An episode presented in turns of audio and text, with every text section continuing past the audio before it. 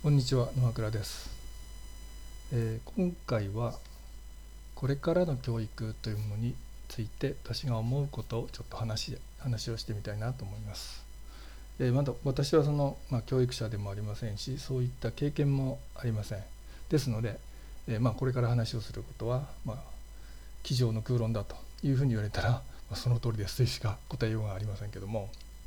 ただまあこういろんなことをこううん、知っていくうちにどうも今の教育だとちょっとまずいんじゃないかなっていうふうな気がするんですね。ですのでその辺の話をちょっとしてみたいなと思います。で、えー、マインドマップにも、まあ、今回の話の概略を書いたので、まあ、そちらを見ながらでも、えー、聞いていただくといいかなというふうに思います。で今日の話の内容としては、えーまあ、未来予測というかまこれからの日本はこれからの日本というかこれからの世界はどうなっていくんだろうっていう予測まあ あの私は別に預言者ではありませんけども大体これはでも今見てると5年か10年後にはこういったことが言えるんじゃないかなっていうふうな思えるようなことを話をしていきます。でもう一つは、うん、脳の、えー、階層実は脳にはその大きく3つの階層があるというふうに言われてまして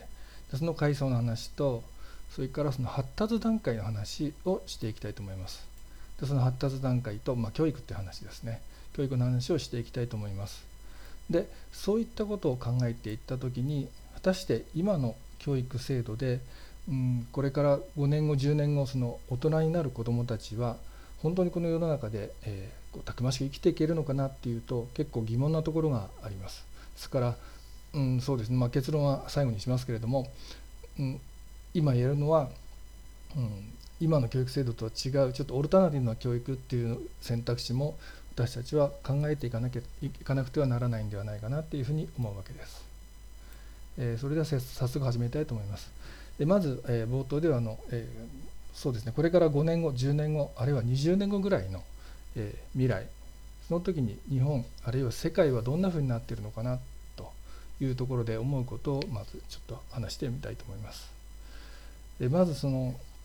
うん、よくその日本はそのアメリカの追随だとかアメリカで流行ったことが、えー、何年後かには日本で流行るんだよなんてことをやりますけども、まあ、確かに歴史的に見ると、まあ、そういったことが言える部分も、えー、いくつか見受けられます。で今アメリカっていうのはすごくその格差の拡大っていうことが言われてまして、えー、本当にその人口の 0. 何パーセントかがそのアメリカの資産の何十パーセントも持っているとかいうことが、まあ、よく言われたりしますよねこれは聞いたことあると思いますけどもいやそういうふうに本当にこう富裕層と貧困層っていうのは本当に極度に極端に分かれてきててで、まあ、中間層がいなくなってきているっていうような状況なんですね。で、えー、これもこのこの、えー、格差の拡大っていうのはこれもその日本将来的にはその日本にも、えー、これがそのもっともっと大きくなるんではないかなというふうに思います。で、えそれから次にああのマインドマップの方には外国人との競争ということがあの書かれてあるんですけれども、えそうですねあの地方に住んでるとあんまりこう感じないと思うんですけども、うん、こう東京とかあるいはその近郊に行ったりすると例えばコンビニに入ったりするとちょっと日本語のアクセントがあのおかしかったりあるいはあのフードコート行っても明らかにこう日本人とは違う方がいたりあの本当にたくさんの東南アジア系の方がその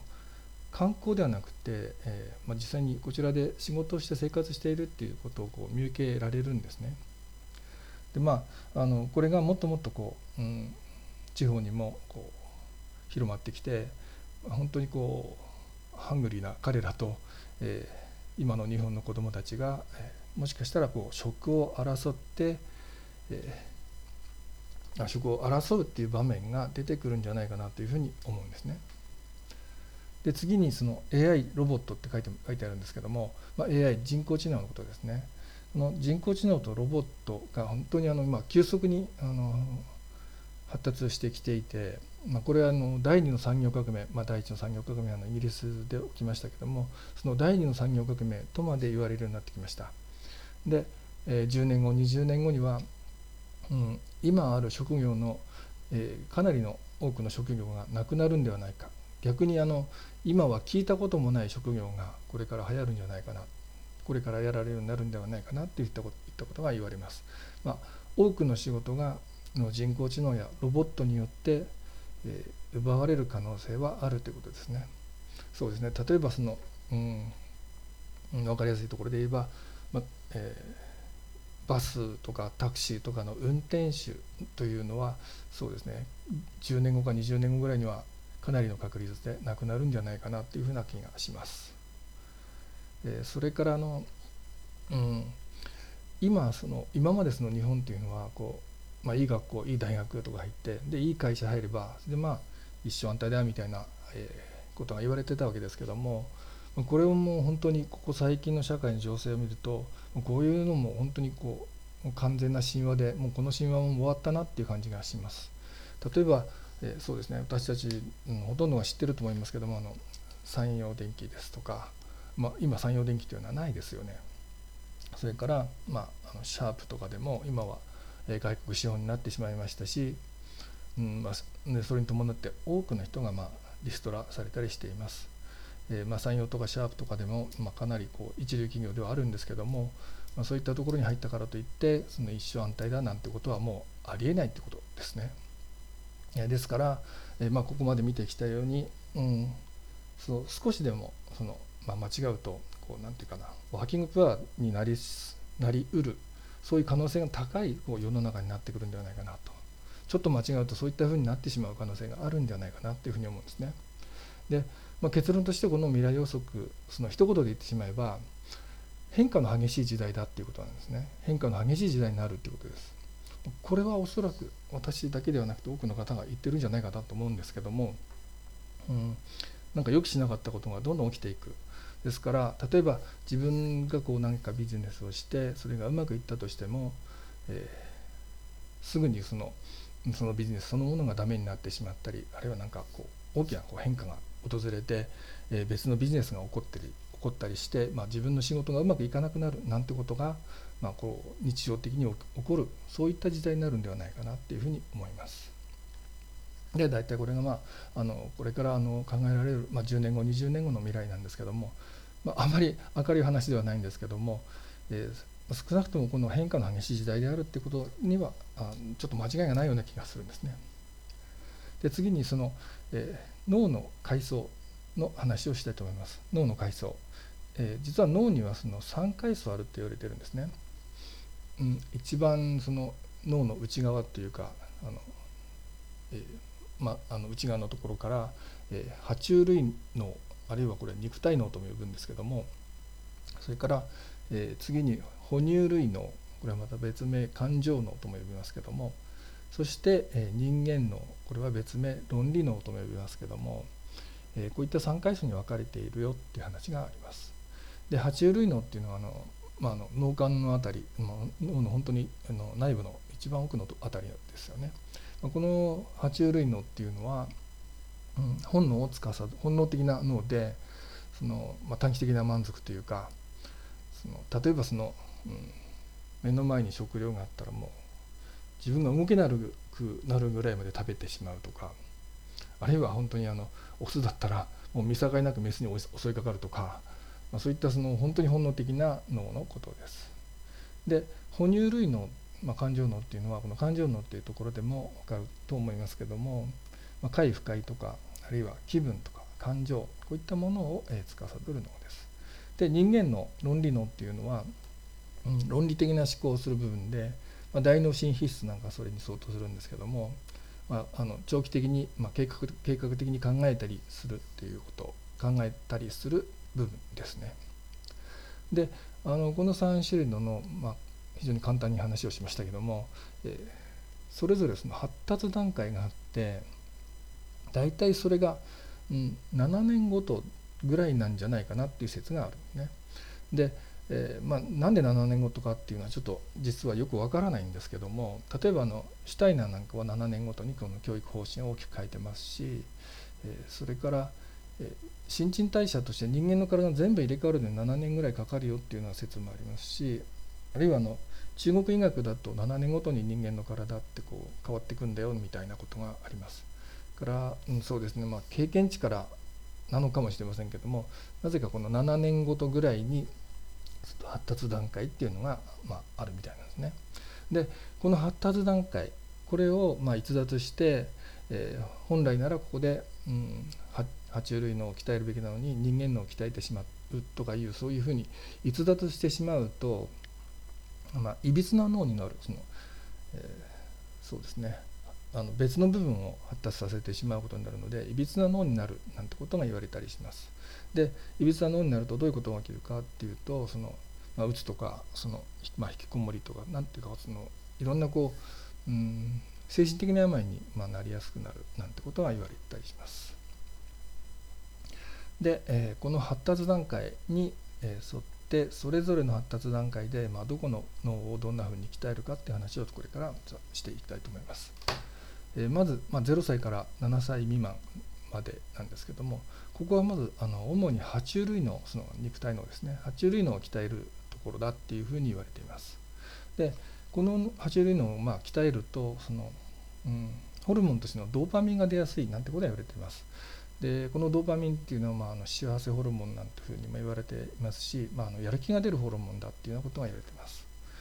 まあのそうですね。それからその最近そのレジリエンスっていう言葉を、えー、耳にすることがあるかとも思いますがあの、まあ、折れない心ってことですね。そのなんかこの挫折にあってもそのすぐにこの、えー、しょげたり心が折れたりしないっていうことですね。そのそこから立ち上がってくる能力っていうか立ち上がってくる力、ま、これをレジリレジリエンスというんですけども、ま、このレジリエンスの能力が上がってくるんではないかなと。でこの爬虫類の鍛えるにはってことなんですけども、うん、これを鍛えるにはまあいろんな説があるかもしれませんがあの私は自然の中で遊ぶことが、えー、これが一択他に選択肢はちょっとないかなって感じがします。えー、というのはやっぱり自然の中にいるとこう今あの屋内で聞いてる方はこの自分の周りをこう見てほしいんですけれども、えー、家の中ですとこう直線しか目に入ってこないですねほとんど直線しか目に入ってこないですよね。まあこれが人間の建造物の限界っていうかでこれがその自然の中に行くと本当に直線なんか本当になくて、えー、まあ、1枚の葉っぱでもものすごく複雑な形状をしていますよね。つまりこれをその自然の中で遊ぶっていうことは自然と本当に脳への刺激っていうのは桁違いに強いっていうことなんですね。でそれからこの自然の中にいるとあの内発的動機って言ったりするんですけども内側からこう発せられる動機っていうのが、えー、動機っていうのがあって、えーそうですねこれはあのいろんな自然の中のその変化っていうものを見ていくと、まあ、いろんなその動機モチベーションが生まれてくるってことなんですね。でこれは特にその、うんまあ、あの今に始まったというかあの不思議なことではなくて、まあ、人類の歴史っていうのを考えてみれば、えー、これはまあ内発的動機っていうのは当然起こるだろうなというふうに思うんですね。というのもその自然のちょっとした変化そうですね例えばこうなんか木の葉っぱがこう赤くなったとか黄色くなったとかあるいは何かこうつぼみがついたとかあるいはこう実がついたとかそういった、うん、自然のわずかな変化そう毎日自然ってこの毎日毎日変化してますからそのわずかな変化に、えー、気づくというのはこれは人間の本能だと思うんですよね。そのそういったわずかな変化に気づかなければ例えばその、まあ、木の実をおいしい時に取れたりしないわけですからつまり生き残ってこれなかったわけですからそういったその自然の微妙な変化に気づくその内発的動機っていうのはこれは私たち人間の本能としてあるんじゃないかなというふうに思います。でまあそういったものをこう、うん、そうですねその脳への刺激とかあるいはこの内発的動機とかということを考えてみるとやっぱり自然の中で遊ぶっていうのがやっぱり私はこの爬虫類脳を鍛える一番の、えー、方法ではないかなというふうに思います。であの実はその桜さくらんぼ保育園っていうところの、まあ、斉藤公子さんという方が、まあ、この方はもう亡くなってしまわれたようなんですけども、まあ、この方もその、うん、爬虫類脳、まあ、この人はその古い脳と呼んでましたけども、まあ、古い脳を鍛えるために、えー、そのトカゲ歩きを子どもたちによくさせていたなんてことを言ってたあの言ってます。まあ、トカゲ歩き、えー、爬虫類ですよね。なんかその辺で一致していてちょっと面白いあのシンクロがあるかなっていう感じがしますけどもで、まあ、こういったったところでその、まあ、爬虫類脳をその0歳から、まあ、6歳未満のあたりは爬虫類脳を鍛えるっていうことなので、まあ、ここのところでその早期教育その、まあ、英語を教えたり、まあ、最近ですとあのプログラミングを教えたりするっていうのは結局それは人間のを鍛えることになるわけですからそれはちょっとどうなのかなっていうふうに思います。えー、そういった学習については後で十分その、えー、できますのでこの時点で、えー、人間脳を鍛えるっていうのはもしかするとそのいびつな脳になるなってしまうっていうことがあるかもしれません。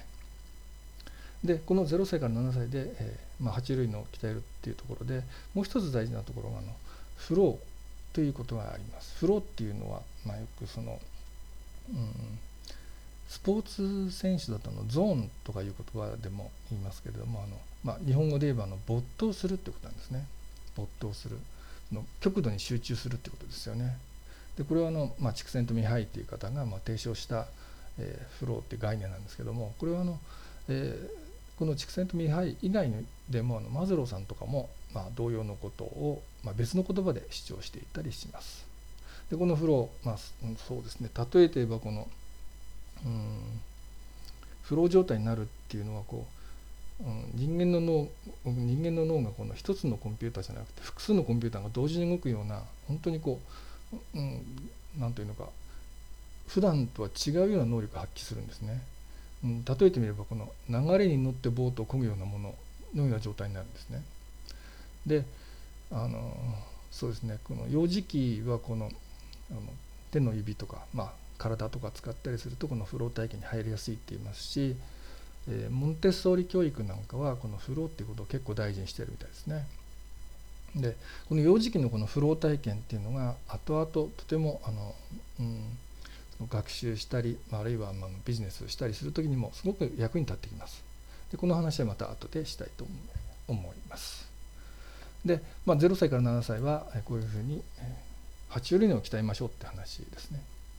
で7歳から14歳なんですけれどもここは哺乳類の、まあ、感情のですねそれから人間の論理の、まあえー、初めは哺乳類脳からそして後々は人間脳を鍛えるっていうふうにな、えー、段階になるというふうに思われています。えー、でまずあその哺乳類脳なんですけども、まあ、ここではその、うん、人と人との関わりっていうのが大事になってきます。そのまあ、これは子ども同士で遊んだりあるいは子どもと大人との関わりっていうかそこでこういろんな感情っていうものををこう磨いていったりいろんな感情っていうものをこう身につけていったりするわけです。でここではそのそうですね、えー、アート音楽とか踊りとか絵とかそういったものをもうこれはあのやりたくなければやらなくてもいいんですけどもそういうものをやあのこうやらせる機会っていうのもあってもあった提供してもいいのかなと子どもたちに。えー、この音楽とか踊りとか絵というのはうん、こうすごくこう人間の根源的な活動っていうか人間の根源に触れるような活動であのフローにもすごく入りやすいんですね。ですからこういったものに触れる、え、機会っていうのをこう提供してもいいのかなと。でここにも書いてますけどそれからあの読み書きはいらないそのそうですねこれを読み書きっていうのは、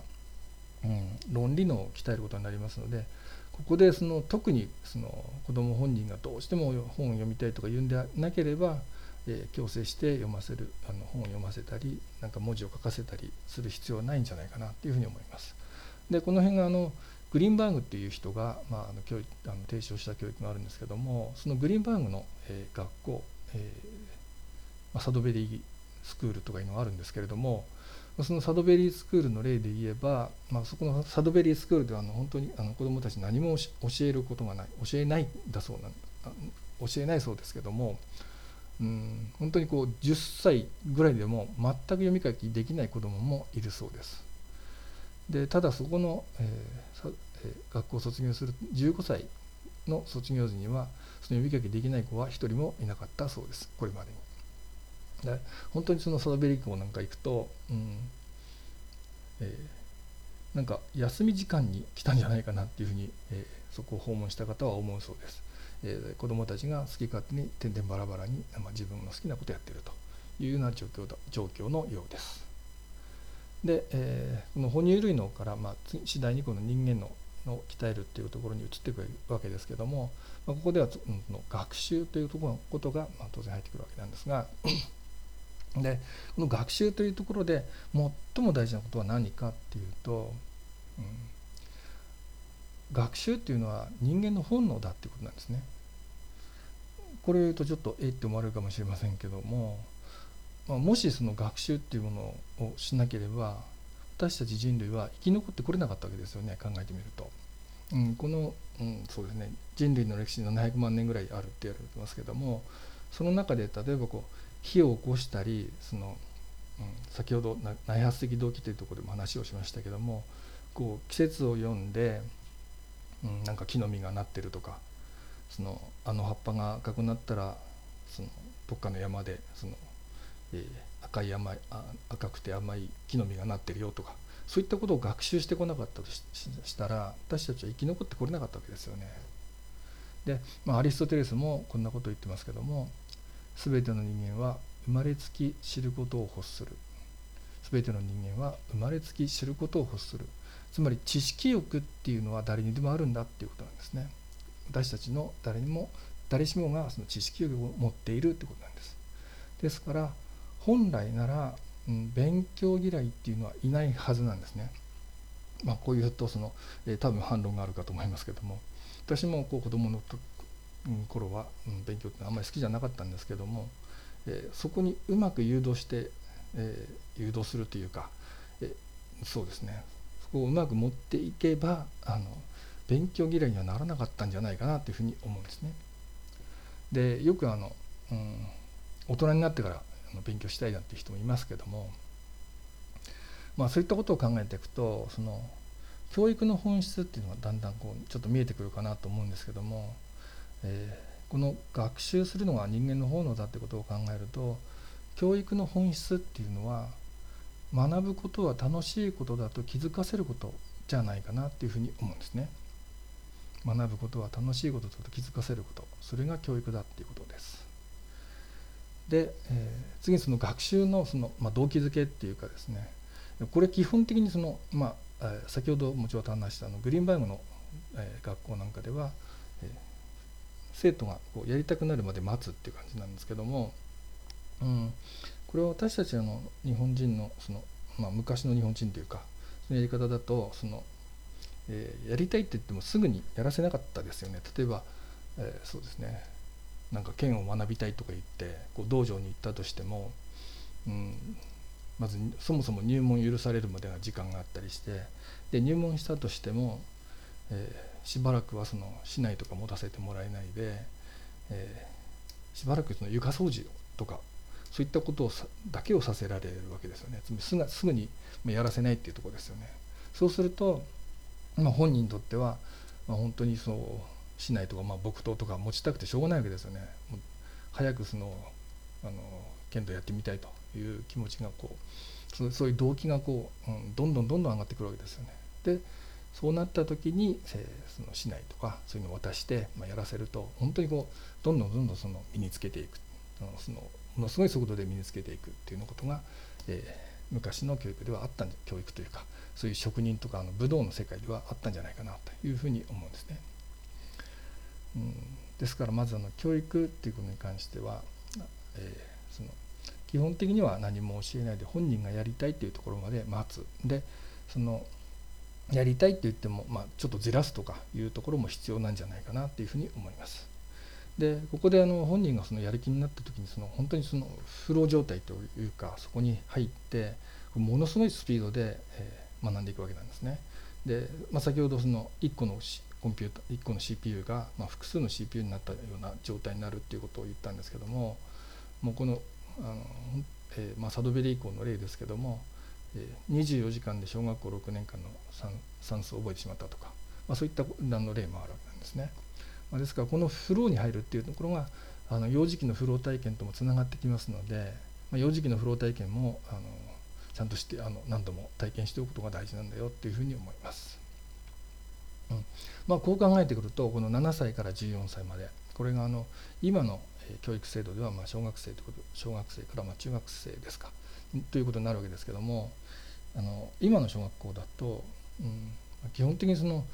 え集団行動を乱さない、うん、人を作るっていうか、まあうん、ちょっと言葉悪いんですけども産業用ロボットを作るような教育だと思うんですね。で、まあ、先ほどの未来予測でちょっと話をしましたけども、うんまあ、本当にこう変化の激しい時代ちょっと厳しい時代になるんじゃないかなっていうふうに予想したんですが将来そんなんで大丈夫かなっていうのが私は思うんですね。というわけで、えー、今回は、うんまあ、未来予測ちょっと変化の激しい時代になるんじゃないかちょっと厳しい時代になるんじゃないかなっていうふうな未来予測をしてしました。それから脳の階層、まあ、脳には階層があるよっていうこととそれからその発達段階についても触れてきましたそれから教育の本質、えー、教育の本質とはその足し算とか漢字を教えるってことではなくて学ぶことを楽しいと気づかせることではないかということを話をしてきました